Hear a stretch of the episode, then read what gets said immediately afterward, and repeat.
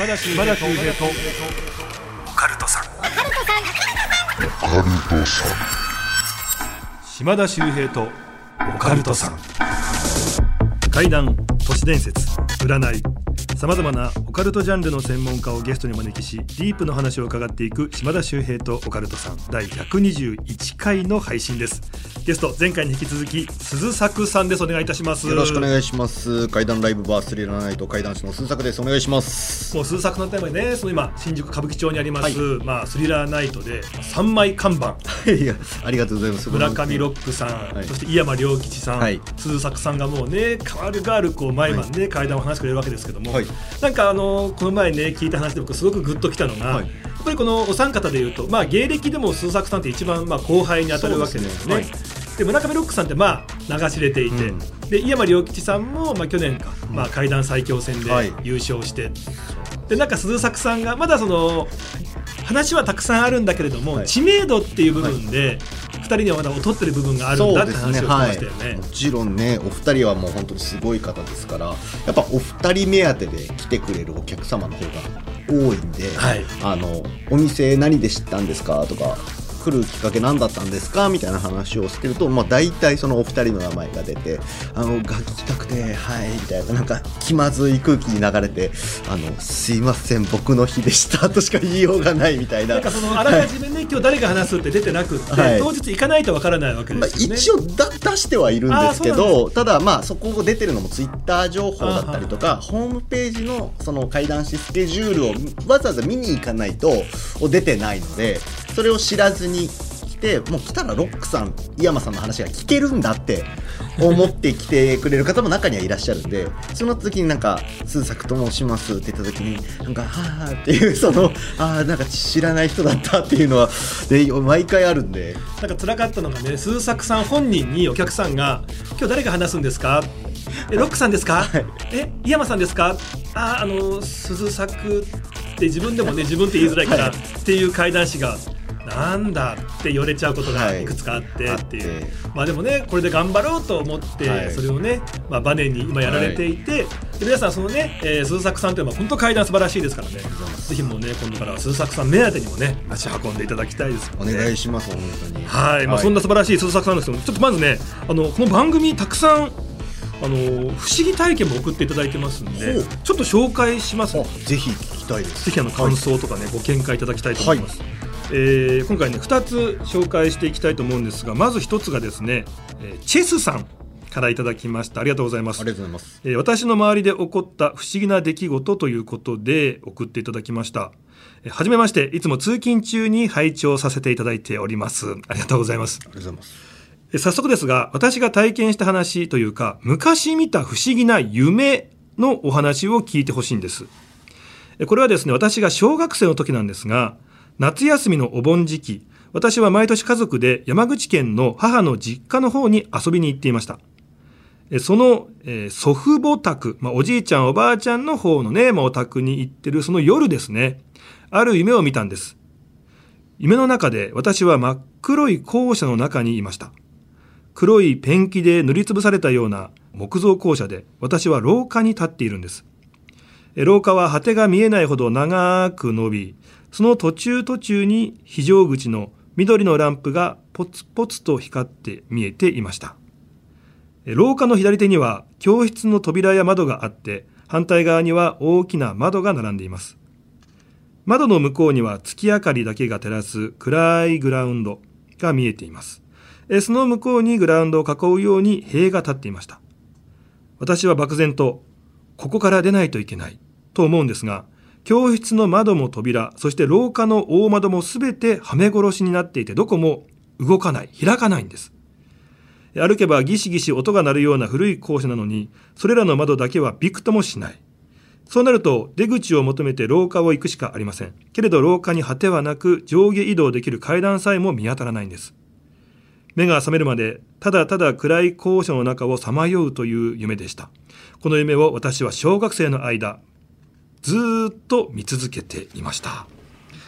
当時通っていた学校はすでに鉄筋コンクリート製だったんでそんな木造校舎に立ち入ったことはもちろん見たこともありませんまた里帰りはお盆正月以外の普通の土日にすることもありましたがこの夢を見るのはお盆の期間だけでした何か怖いものが出てくるわけでも得体の知れないものが追いかけられるわけでもないんですがただただどこにも行けない夢あれは何かの暗示だったんでしょうか。ぜひよかったらご意見を伺いたいです。とことなんですね。はあなるほど。怖いでしょうね。ね。真っ暗なね謎の校舎の中でずーっと廊下をねただただ歩くしかないっていう、それこそその、まあ、夜だっていう前提としても真っ黒く塗りつぶされたような木の板ってこれ燃えて焦げなのかなとも思ったんですよ。なのでお盆の時期にだけ見るってなったらその時その校舎、まあ、山口県内にある燃えた校舎が祖父母の家近くにあってその小学生の時じゃないですか。なんで小学校の校舎だったとしたらそのお盆の時期だけそこに戻ってきてる魂にこうリンクして共鳴ちゃって。はいうん。しちゃってそこに飛んじゃってるのかなともちょっと考えれますし。なんか僕はあの普通にこう夢とかね心理学的な話でいくとよくあの思春期とか、はい。えーそういう時に人に追われるとか、あとはなんかこう何かから逃げてんだけど足がなんかもつれて動かないとか、はい。そういう夢見る方って多いそうなんです、僕もね結構見てたんですけど、はい。それって心理学的に言うと実際の生活でちょっとこうストレスとか不安とか、将来に対する何か葛藤があって先が見えないなんて時に見やすい夢らしいんですね。はいでなんかこれもねちょっと似てるなと思ったのが、もう全くゴールがない廊下をただただね歩くっていうもうすごくこう辛い状況、でもしかするとお盆おばじいちゃんおばあちゃんの家っていう状況だからなんかそれがそういう学校の古い校舎みたいな感じになっていて、普段から何かその追われるとか何かこう走ってるけど足がもつれるような夢を見てたんだったらそれのお盆バージョンみたいはあな感じなのかなとかまあそれも聞いてみたいなと思ったんですけどね。それのお盆バージョンだとしたらお盆バージョン怖すぎますねいますよね。まあどうなんでしょうかね。鈴木さんって霊感とかは？僕自身全くないんですよ。僕もないからね、はい。こういうのって本当霊感がある方だとね、いやそうねこれはこうだよとか言えて楽しいんですけども、すみませんちょっとねここではこれが限界ということで、はい。まあでもね、えー今は何もないということでよかったですよ、ね。はいよかったです。はい。でもう一個ねすごく気になるお話がありまして、はい。えーこちらペンネーム50代の女性の方ルイさんからいただきました。ありがとうございます。ありがとうございます。えー私の母は亡くなった人の魂が見えるという人でした、えーいつも夕方に犬の散歩に行くんですがそのコース川沿いなんですがそこにはどうも魂が通る道のようなものがあるみたいなんです、この魂は同じような時間帯で青白く光る丸い物体で現れふわふわっと動いて同じようなコースをたどり空へ消えていくんだそうです、ちょっと面白いですよね、はい。ある日犬の散歩へ行ってきた母は帰ってくるなり言ったんですまた魂見ちゃったんだけどあれは近所に住んでいる〇〇さんだと思うよと言ったんです。田舎では地区放送で亡くなった方がいるとお知らせをする習慣がありそういった放送があるんですがその放送でまさに母が言った〇〇さんがお亡くなりになったという放送がありました。えきっと人は亡くなると魂が抜け霊道のような道をたどって霊界へ帰っていくのではないかと母は話していました。ね、なんかそういうものが見えるお母様。でも毎回同じようなコースをたどってから空に消えていくっていう、ちょっとこう興味深いというか。確かに道があるってことですよね。こっちだよっていう、うんうんうんはあなるほど、不思議ですね、はい、しばらくしてですか？しばらくしてから連絡があったんですよね、はい。じゃあ一瞬その魂だけ先に出ちゃってる時間があったりするんですかね？これねあの僕聞いた話で興味深かったのが、ある方が中学校時代に、まあ、夕暮れ時もう薄暗くなってきた時にですね、自転車通学だったんですけど家にこう帰ってたと、はい。で帰ってたらあれなんだっていうなんか白いほわほわしたそれこそ青白いものがはい。なんかふわふわいるんです、はい。でなんだなんだと思ってそれを追っかけるんですよ。で追っかけてる途中気づくんですよ、はい。あれ自分の家の方に向かってるっていう、はい。でその魂を追っかけるイコール自分が今家に帰れてるっていう、まあ、はい。ラッキーな状態だったらしいんですよ、はいでそれを追っかける追っかける追っかけるって言ったらその魂みたいなふわーっとしたものが自分の家にスッて入って、で家に帰ってただいま「はああんた何やってんの？こっちこっち」って言ったらもうおばあちゃんが既得状態で、はい。ですぐに息を引き取ったらしいんですよ。はい。だからそれはきっとおばあちゃんが最後孫に会いたくって、はい孫のことを迎えに外まで出てたんじゃないのかなだから亡くなる前なんだけど魂が出てたんじゃないのかなって話を聞いたことがあって。でやっぱりこう魂って亡くなった後だけじゃなくて亡くなる前からもうそうなんのかな。ちょっとこう体と離れたはい。不安定な状態になってるのかなと思いましたね。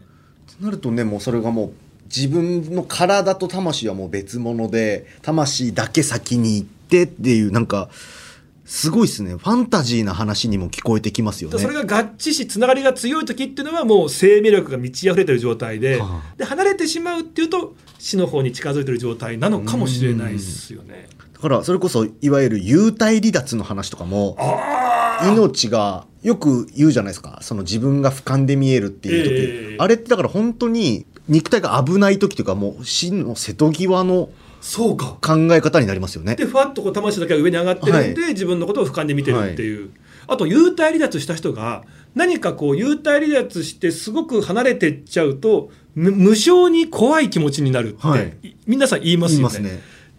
なんか戻れなくなっちゃうんじゃないか、はい。もしかしたら結局戻れた人の話しか僕らは聞けないけども、はい。あれで戻れなくなったことでまんま亡くなってる人もいるのかもしれないですよ。知れないですよね。って考えたら割とね昔よくあるじゃないですか。幽体離脱できる方法みたいなのありますけどあれっていわゆる自ら命を絶つ行為になるかける方法だったのかなって考えたら危ないですよね。うん。うわ怖っ。は 同時の出たはあやっぱ階段聞いた後ってはあって言っちゃいますよね。いやー皆さんやっぱね興味深いお話というか、はいでも魂があの世に行く時には同じような道をたどってっていう何かそういう天国行きのはい。なんか道があるんだなっていうのは面白い話ですね。はい、ありがとうございましたぜひね、あとこんな感じで紹介させていただきますので、えー送ってください。お願いいたします。さあ、えーこの後、鈴作さんにはい階段の方を披露していただきたいと思います。お願いいたします。お願いします。島田秀平とオカルトさん。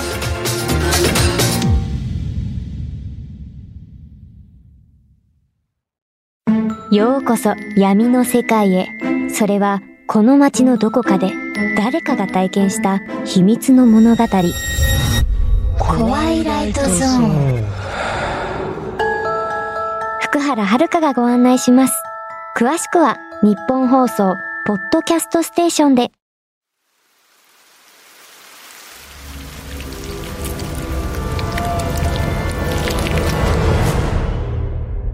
島田秀平とオカルトさん。それでは今日のゲスト、鈴作さんに怪談話披露していただきます。お願いいたします。お願いいたします。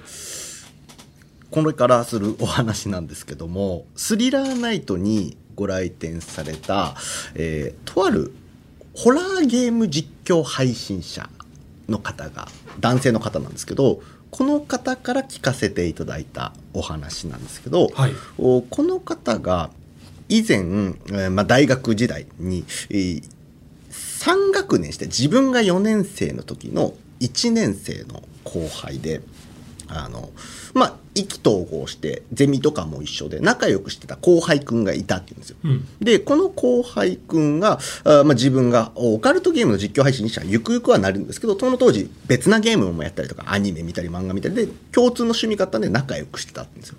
で自分が卒業して1年ぐらい経ったタイミングでこの後輩くんから久々に電話があったんですよ。うん。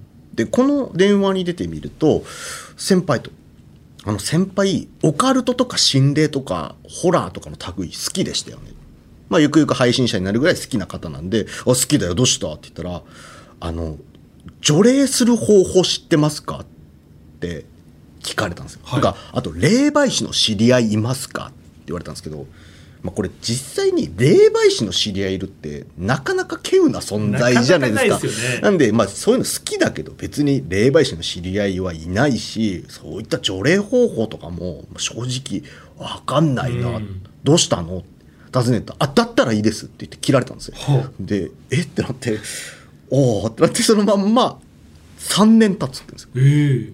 3年後またこの後輩くんから電話かかってきてもう久々だなと思って電話に出てみたらあの先輩と「先輩心霊とかオカルトとかホラーの類好きでしたよね」ってあの時と同じ入り口の電話なんですよ。はいで、あれ？なんかこれ前もやったなと思うんですよ。でも好きだよって。だったら、今取り付いてる例を誰かに移動させれる方法知ってますかって、質問の色がちょっと変わってたって言うんですよ。はいはいはいで、前回知らないって言ったらすぐ切られたんですよ。全くその方法知らないんですけど、これちょっと釜かけないと 内容わからないなと思って、はいまあ状況によるかなって、そのちょっと釜かけたんですよ。はいそしたらまんまと乗っかって、あ、そうですか。だったらちょっと先輩に聞いてもらいたくて、って言って、その後輩くんが話してくれた内容っていうのが、はいこの後輩くん、大学に入学して、あの、もう目標が一個だけもう明確な目標があったんですよ。うんそれが彼女を作ることなんですって。もう今まで小中高とあまり女っ気のない生活を送ってきてたんで、もう大学では絶対に彼女作るんだって決めて入学してきたんですけども、やっぱずっとね、女っ気がない生活をしてたんで、いざ大学に入っても、なかなか難しいんですよ。で、同性とは、こう、うまく喋れたりとか、それこそね、3学年上の先輩ともこうやって仲良くなれたりはするんですけど、異性ってなるとなかなかうまくいかないまま、彼女できず1年経っちゃったんですよ。はい。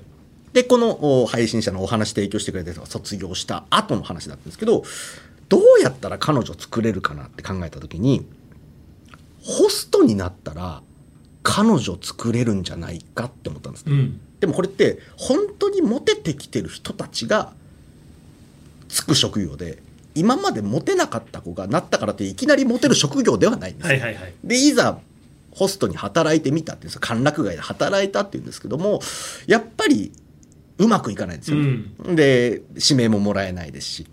でサブで入って盛り上げにつくんですけどもうまく盛り上げれないとか。ただやっぱちょっとどんどん負い目を感じてきて2ヶ月も持たないで辞めちゃったんですよ。やっぱはい。はいホスト向いてないわ。っていうことでその歓楽街からすぐ出て別なバイトを見つけてってやってたらその別なバイト先で同い年の女の子と知り合うんですって。うん。ってなったら今までいきなり初めましてでいろいろやり取りしようってなったらなんかうまくいかなかったけどバイトってなったら共通の業務の話題があるんでその話題の流れからちょっと別な話に発生したりとかバイト終わった後この後ご飯食べてから帰りませんかとかそういうことがいろいろあったりして仲良くどんどんなっていったんですよ。であで休日とかも2人で遊びに行ったりもするようになってデートもしててこれ初めて彼女できるかもってなるんですよ。で嬉しくて。で3回ぐらいデートしてもう次4回目。これ誘ってデートに行ってくれるってなったらもう告白しようって決めた4回目のデート誘ったらもう連絡してこないでって言われる。えー。でえー？ってなって。なんで？ってなったら私と遊びだったんでしょって言われるんですって。意味がわからないんですよ、うん。で何が？ってなった時にいやいついつどこどこにいたでしょ確かにその日その場所にいるんですって。女の子といたよね？って言われるんですよ。でも今の話聞いててこの子に女っ気があるかったらないんですよ、はい。いや、いないよ。いや、私見ちゃったの。黒髪でツインテールでフリフリの服着た可愛い女の子と腕組んで歩いてたでしょって言われるんですけど、いや、いないと。そんな子はいないんですけど、私と遊びだったんだったらもう連絡してこないで。言われて、そのまんま連絡途絶えちゃって、ええバイトも別日に入れられるようにしちゃって、交流がなくなって、なんだかんだ居づらくなって、このバイトも辞めちゃったんですよはいでせっかく彼女できるチャンスだったら何だったんだろうと思ってると新たなバイトをしてなきゃいけないって言ってバイト先見つけて新しいバイト先の先輩が自分見るなり初日に「お前女連れてんな」って言うんですってで「え何がですか?」って言ったら「いやお前の隣に黒髪ツインテールで」で、えーまあ可愛いフリフリの服着た可愛い女の子がお前の腕にしがみついてんだよって言われてあの好きだった子が言ってきた見た目の真横にいるんですよ。そうですねでえ？ってなって2人連続言われたんですよ。これ3人目に言われたら確実についてるだろうな。ってなって大学の同級生にちょっと見える子がいるっていう子があったんで、そいつにあの俺の隣になんかついてないかって聞いたらああいや言おうとは思ったんだけどお前自分で気づいてたんだ。いやお前の横にいるんだよって言ってる見た目が全く一緒なんです。ね、どれぐらいの身長で黒髪ツインテールで可愛らしいフリフリの服着た可愛い女の子って言ってその友人がそれ連れてる限り他の女跳ねのけさせんじゃねえかと。だから彼女それいたら一生できないよって言われて今すぐ取りたいんですよ。困ったってなったらその友達になお払いしてくれって言うんですけどいやいや俺見えるけどお払いはできないよ。そのバイト先の先輩にお払いしてください。いやいやできないよ。知り合いいませんか？霊媒師の知り合いとかいませんか？っていやいない。みんなそうそう簡単にいるわけじゃないんでどうしようどうしようってでいろんなつてを探すんですよ、うんうん。その流れでうわ3つ上の先輩でオカルト好きな人いた電話につながるんですよ。で先輩オカルト好きでしたよね。除霊する方法知りませんか？いや知らない。霊媒師の知り合いいない。何かあったの？いや大丈夫です。もう次のつてを探さなきゃいけないんで、うん。電話を切って次のつて次のつて次のつてってやってって見つからないんですよ。でどうしようってなった時に待てよと。この横にいる子3人とも可愛いって言ってたのはいはいはいはい。今までモテてきてない人生なんですよ。どんな子なんだろうって興味が湧いちゃったってはあ分からなくもないですね。なんで自分が見えないからこそ気になって気になってしょうがない。でもこの子とは自分は触れ合うことできないし、えー見ることもできない。でも興味を引いててほしいって考えた結果コンビニ寄って自宅に帰るってなった時に普段甘いもの一切食べないけどチョコレート買ってってあげて甘いもの好きかな。その子専用のテーブル用意してそこにプレゼントする。へえ。で帰次の帰りの時にはグミとか食べるかな。マシュマロ食べるかな。ってやるんですよ。これぐらいの可愛いなんかちっちゃいね本当本当に手のひらサイズぐらいのぬいぐるみを見つけてあの子喜んでくれるかな。ぬいぐるみプレゼントして。ってなったらえそういったファッションの女の子が調べてって。こういう服が好きなのか。そのファッションブランドの服プレゼントして。メイク用品とかも調べてプレゼントして。は毎日毎日見えない霊体にプレゼントをし続けるんですよ。あはい。でどんどんどんどんしてった結果そのある日最初の初期の方にプレゼントその手のひらサイズのぬいぐるみがこれ今日のプレゼントってプレゼントしたタイミングでその人形がふーって自分の元に近づいてきて膝をギュッて人形が抱きしめたって言うんですよ。それ見た瞬間にこれ僕の考え方だったら今真横にその女の霊がいた時にその女の霊が自らの手で熊のぬいぐるみを移動させてありがとうって自分の膝にくっつけてくれたっはいはい。て捉えるんですけどこの方は違ったんですよ。器さえ渡したら中に入ることできるんだっていう考え方に僕もそう思いました。あそう思いました。やっぱ人形なので、はい。そこに入ってギュッとしてきたのかなって。っていう風に捉えたらじゃあこの子の見た目明確に言われてるんですよね。これぐらいの身長で黒髪ツインテールでこんな服しててこんな顔の可愛い女の子って言われてるんですよ。等身大の人形を買ったですよ。でその人形に自分がプレゼントした服を着させて自分がプレゼントしたメイク用品でメイクしてあげて黒髪ツインテールのウィッグをプレゼントしてそうだ名前決めてなかったと。小学校の時片思いしてたみゆきちゃんっていたな。じゃあこの子の名前みゆきに決めたって言ってそこからみゆきみゆきって愛すようになったんですよ。はい。でこれ、まあ、150センチ近い人形なわけですよ。普段は邪魔になるんで壁に立ってかけておいてるって言うんですけどある日シャワーから出てくるとその人形がベッドの上で横たわってたって言うんですよ。であこれもう OK のサインだって言ってそこから毎晩愛すようになったって、はい。で僕もうみゆきと愛し合ってるんですと。でもう結婚したいんですよと。でも今のままだったらみゆきと結婚できないんですねと。人形なんて。でもみゆき器さえ渡したら入ることできるんです。乗っ取ることが可能なんですだから今生きてる人間にみゆきを移動させてそれを乗っ取ってもらったら僕みゆきと結婚できるんです。だから先輩誰かに霊を移動させれる方法知りませんかってマジで聞いてるんですって。もちろんこんな話を聞いてこのお話提供してくれた方は知ってたとしても教えたくないですしですね。でもちろん知らないっていうのもあっていやそれやばいよと。もちろん教えないし知らないよって言ったらああだったら他のつて探しますって言って連絡行ったんですよ。なのでこのラジオを聞いてる女性の方でもしかしたらですけど知らず知らずのうつ間に器にされて知らず知らずの間に霊体に乗っ取られて知らず知らずのうちに知らない男性と結婚してしまう方が方法を教えたらいるのかもしれないというそんなお話をとあるゲーム実況配信者の方から聞かせていただきました。怖っ。そういうことになるんですね。これちょっと僕も相当怖かったですこの話聞いた時。まあ、この愛がゆえに、はい。深すぎるがゆえに歪んだ方に行ってしまってっていう。だからこれちょっと霊の怖さと人の怖さがちょっとでもまあその人の怖さも取りつかれてるがゆえの怖さというか。そうです。はいだからもしかするとその霊にそういうふうに仕向けられているのかもしれないですし、はい。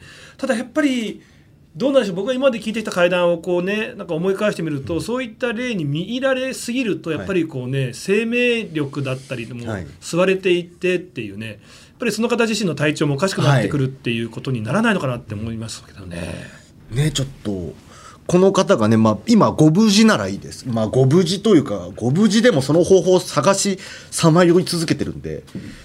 いや最初だからねその霊を移動させる方法ないですかって言うから、何か変なのに疲れて、はい。それを誰か人になすりつけるとか、そういう方法ってよく聞くじゃないですか、ガーンってぶつかったらね、向こうの方にとか,、はい。だからそういう話ではなくってみゆきちゃんをもう生きてる人に、はい移動させてそうしたらみゆきはその人を乗っ取れるんでっていう感覚らしいんですよ。でそうしたら僕はみゆきと結婚できる。でそのいわゆるそのついたのも自分ではそんな子は身近にいないって言うんですよ。だからそういう見た目の子がいた場所って言ったらあの2ヶ月ぐらいだけいたホストの町でどっかでついてきちゃった子なんじゃないかって思ってるらしくて。っていうことらしいんですよはあ。なんでねあのこれはねちょっと女性の方は聞いてたらよりひいってなるというか。そうですよね。あのライセンス芸人のね、はい。あの藤原さん、はい。ちょっと霊感ある方じゃないですか、であの方が大阪にいた頃の話で、はい。一人暮らしをしていたまあちょっとまあ自分が住んでたはい。部屋が、ちょっと変な霊現象があったんですって、でちょっと見える方なんでやっぱ女性がいるなどうもって分かってたらしいんですけども、友達の霊能者の方が来た時に、まあ、その女性がもうあなたのこと好きだよ。なんやそれ。みたいな話してたんですけど、もうまさにそれで女の子が部屋に来るともう女の子が「なーってなんかもう「ここ気持ち悪い」とか言ってなんかもう長いできないんですよ。ですぐ家出てっちゃって、だから、まあ彼女もできないし、ちょっとこう遊びたいなと思ってナンパしてとか言っても女性を部屋にこう連れてくるとすぐ帰っちゃうみたいな、だから霊って嫉妬するみたいですね。そうですね。でさらにもうその嫉妬の加減を変えれるってことですもんね。男性だったら別にいいけど女性が来た時にはもそう追い返そうとできちゃうっていう。その方がある日「あやっぱ人形だよ」とか、はい。死んでる霊だからあやっぱりもう気持ち切り替えて、はい。ちゃんと生きてる人間のことを好きになろうと思って誰々ちゃんって言っても多分うまくいかないんですよね。だからね最初の頃にそのお祓いできるってなった時にちゃんとしかるべき場所に行ったりだとかしようって思えてた頃にお祓いができてればこんなことにはならなかったんですけどえそれの時間が経ってしまったがゆえに変な愛情に 変わってしまったという。ーいやただでも聞いててちょっとまあ本当にもうね例えば生きてるね女性の方を入れ物にするってはい。本当にとんでもない、はい。もうその方のことをね、うん。何してんだって話で、はい。もうひどい話なんですけどでもし自分の例えば本当に例えば奥さんとはかでもいいし、例えば自分が付き合ってる人がいて、その方が急に亡くなってしまったと、うん。でもその方がずっとついてきてくれてるんだって言って、うん。である日人形とかやった時にその人形が動いてとかなったらえじゃあって思っちゃうかもしれないですよね。わあなるほど。また彼女にはい。奥さんに会えるのかとかっていうふうなことで。なんか本当瀬戸際な考えですけどね。もうでも怖いっすね。あとはもう自分の子供ね、はい。子供を亡くしてしまったっていう方がもうずっと悲しんでたんだけど、い、や今横にいるってなって。でそういう入れ物とか器があった時にそこに入れるってことが分かったら、怖いな。いやちょっといろいろ考えさせられてしまうというか、はい、ただ聞いたことがないような、さすがという話でしたね。ありがとうございます。いや皆さんですねあのスリラーナイト足運んでいただきますと鈴作さん、はい、もう今ね階段もう夜な夜な話されてますんでね、はい、ぜひぜひちょっと足運んでいただきたいと思います。よろしくお願いします。いや今回のお話もすごかったですね。ありがとうございます。そう言っていただけてちょっと僕も聞いたことない種類のお話だったんでちょっとせっかくなんで皆さんに聞いていただきたいなということで披露させていただきました。ありがとうございます。さあこの番組ですね、えー、あなたからのメールお待ちしております。あなたの周りで起こった不思議な出来事地元でささやかれているオカルト情報島田秀平に聞いてみたいことゲストに呼んでほしい人。あとねリスナーの留守電会談っていうコーナーもありましてこれも短い会談ですね。送っていただきますとあの留守電にこんな感じでこのメッセージ入ってたら怖いよねみたいな感じでこうお送りしますんでね。はい。こちらも送っていただきたいと思います。宛先は OCT アットマークオールナイトニッポンドットコム OCT アットマークオールナイトニッポンドットコムです。さあ次回はスズサクさんゲストの最終回と、はい、早いですね。早いですね。あっという間でございます。引き続きお願いいたします。お願いします。というわけで島田秀平とオカルトさん次回もお聞きください。島田秀平の開運ワンポイントアドバイス。今回はお守りですが最強と言われているお守りを紹介したいと思います。これあの場所がですね大阪天王寺区にあります堀越神社という場所のお守りなんですね。でここにあります人夢祈願というお守りがあるんですがこのお守りが最強のお守りと言われているんです。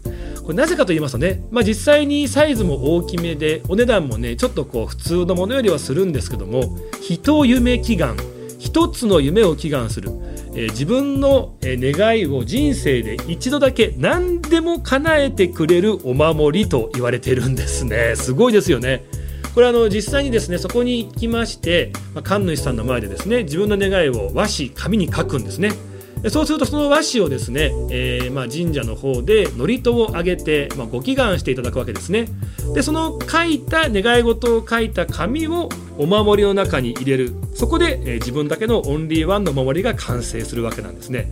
でこれがね非常にこうご利益があるなんてことで実際に願いを叶えてくれるかもしれない、えー、人夢祈願ということで非常に人気になってるんですね。ぜひどうしてもこれだけは叶えたいという願い思いがある方こちら大阪の堀越神社人夢祈願のお守りをいただいてみてはいかがでしょうか。島田秀平とオカルトさん。